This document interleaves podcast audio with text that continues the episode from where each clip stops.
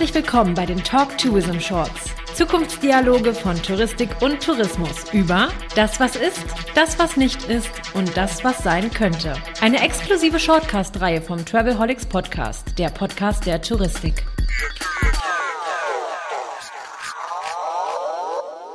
Talktosen Shorts vom Travelholics Podcast vom Event aus München, wo sich zwei Tage lang inbound und outbound treffen, zusammen mit Startups und äh, Visionären und Ideengebern. Und ich habe zwei davon am Tisch, nämlich den Cornelius Obier von Projekt M, Gründer und Geschäftsführer, und den Tobias Klöpf, ebenfalls von Projekt M.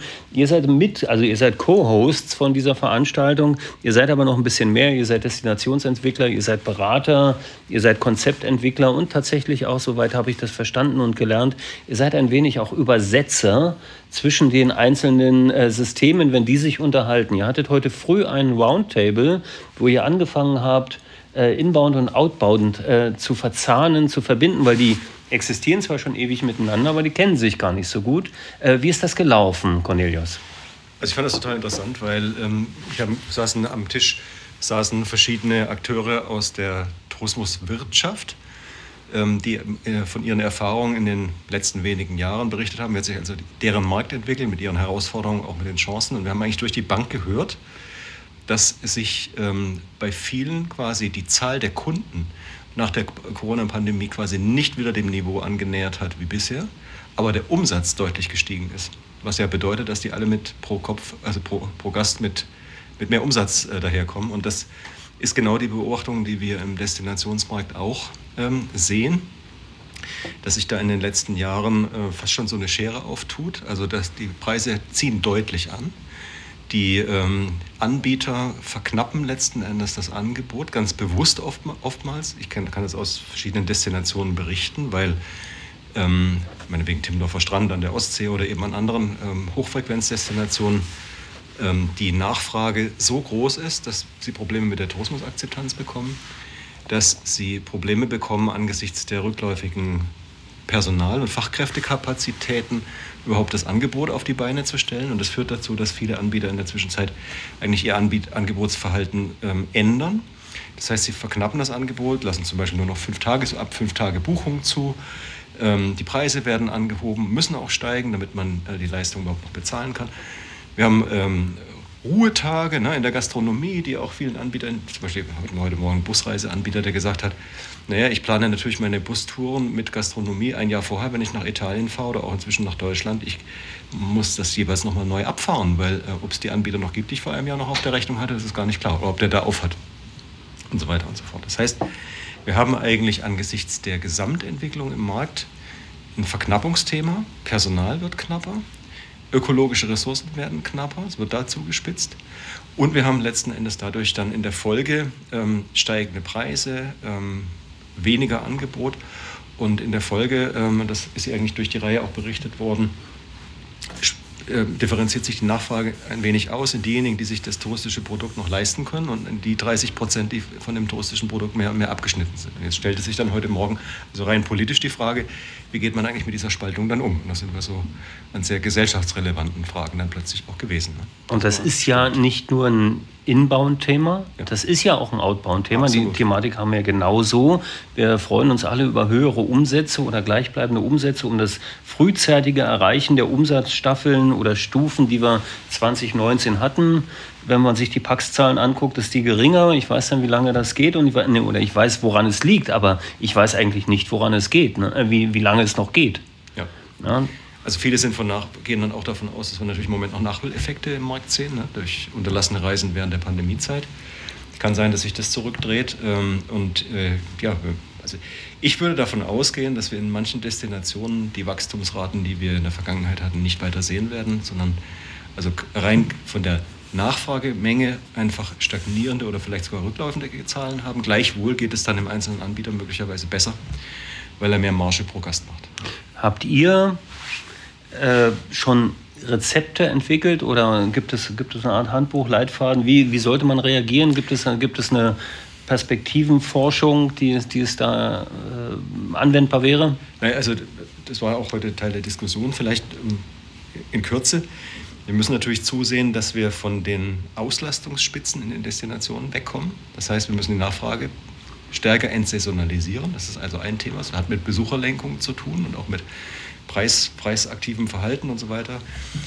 Dann müssen wir ähm, besuchen, digitale besuchenden Leitungen machen. Ähm, wir müssen sehen, dass wir die Leute von den Hauptfrequenzplätzen äh, wegkriegen und besser verteilen. Ne? Und wir müssen natürlich die Mobilitätsmöglichkeiten in der Destination auch äh, grundlegend verändern. Das sind mal drei Ansatzpunkte, um ja, der ökologischen und auch der sozialen Verknappung im Angebot entgegenzuwirken.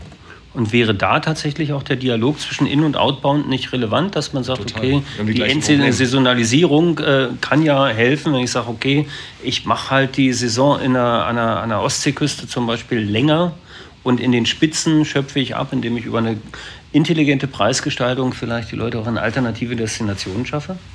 Also die beiden Gruppierungen müssen miteinander kommunizieren. Das ist völlig klar. Das war ja auch die Grundidee, warum wir hier auf verschiedenen Formaten diese zwei Welten zusammenführen wollen.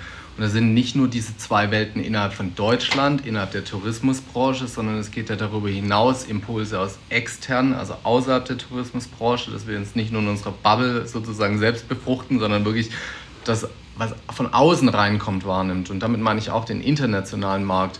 Das ist nach wie vor das große Ausrufezeichen und die große Chance, was man in den Destinationen schon auf dem Schirm hat. Eine, ähm, die, die Reise geht dahin, dass wir Besucherströme, ein starkes Plus kommt aus dem Ausland. Wir sitzen ja hier mitten in München. Ähm, die großen Städte in Deutschland profitieren ganz, ganz stark von dem Thema Städtereisen, Tagungsstandard, was nicht alles dazugehört. Geschäftsreisen großes Thema und besonders deshalb ist das ja hier so spannend mit dieser Location. Einerseits ist es eine Art Epizentrum von neuer äh, Arbeitskultur, hier direkt am Ostbahnhof, mitten in der Stadt, House of Communication. Und wir sind ja hier sozusagen ein, ein kleiner Exot in diesem großen Haus. Das ist ja die äh, Europas größte inhabergeführte Werbeagentur, wo wir hier mitten im Gebäude Hart momentan sitzen.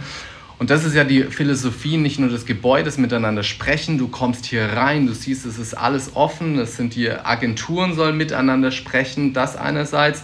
Andererseits wollen wir hier natürlich auch, wie gesagt, dann extern alle möglichen Menschen in den Dialog einladen. Das ist ja das, der Titel des Events, auch Zukunftsdialoge. Ähm, und so sind wir heute gestartet. Wir haben über Zeitgeist gesprochen, wir haben ein wunderbares Rahmenprogramm, wir haben die verschiedenen Sessions, um genau diesen Dialog eben auch zu fördern. Darauf freuen wir uns natürlich, dass wir hier Gastgeber sein dürfen als Projekt M um genau diesen Dialog dort zu forcieren. Ihr seid es ja nicht alleine, es ist ja ein interessantes Konglomerat entstanden, ein, ein, ein, ein guter Mix. Ähm, wie, also ich meine, der VIR als Mithost, also auch als Co-Host, es steht ja für diese digitale Welt, die Online-Innovationstage, die es ja traditionell in Berlin gab, die gehen hier jetzt nicht auf, aber die finden hier sozusagen mit statt. Wie digital ist diese, die, die Ausrichtung tatsächlich? Also wo ist der Fokus bei euch? Vielleicht äh, kurz, kurz eingeworfen, also total digital muss ja natürlich sein, aber wir, wir ähm, verstehen ähm, die Digitalisierung und alles, was damit zu tun hat, eben nicht mehr nur mit, äh, als, ein, als ein Selbstzweck, sondern als ein Mittel zum Zweck, um diese ganzen Dinge, die ich vorhin aufgezählt habe, zu erreichen. Besuchendenleitung, Entsaisonalisierung und so weiter und so fort. Das alles, die Antwort darauf ist, sind digitale Tools und Anwendungen, KI und Co., die wir hier ähm, aufbauen und mitnehmen müssen. Die Hälfte des Programms heute ist klar Digitalisierung ähm, und das verstehen wir nicht als das sind die Session des VER und das sind die Session von Projekt M und St. Elmus, sondern es ist ein Miteinander daraus entstanden, dass wir vor einem halben Jahr bei einer Startup Night aufeinander getroffen sind, der Michi und ich und der Michi sagte, hey, Online-Innovationstage, wie soll es weitergehen? Und dann hatten wir gesagt, hey, St. Elmus und Projekt M planen hier sowieso im Sommer ein wunderbares Event lasst uns das zusammen machen, lasst uns genau diesen Dialog führen. Und genau der hat jetzt begonnen, findet statt. Ich wünsche euch ganz viel Erfolg dafür. Die neun Minuten, die wir verabredet haben für den Shortcast, sind genau jetzt rum. Ich danke euch beiden ganz herzlich, dass ihr kurz Zeit hattet. Ich bin mir sicher, wir werden uns in Zukunft nochmal unterhalten, vielleicht auch öfter. Äh, vielen Dank und erfolgreiche Tage hier. Danke, Dankeschön, Roman.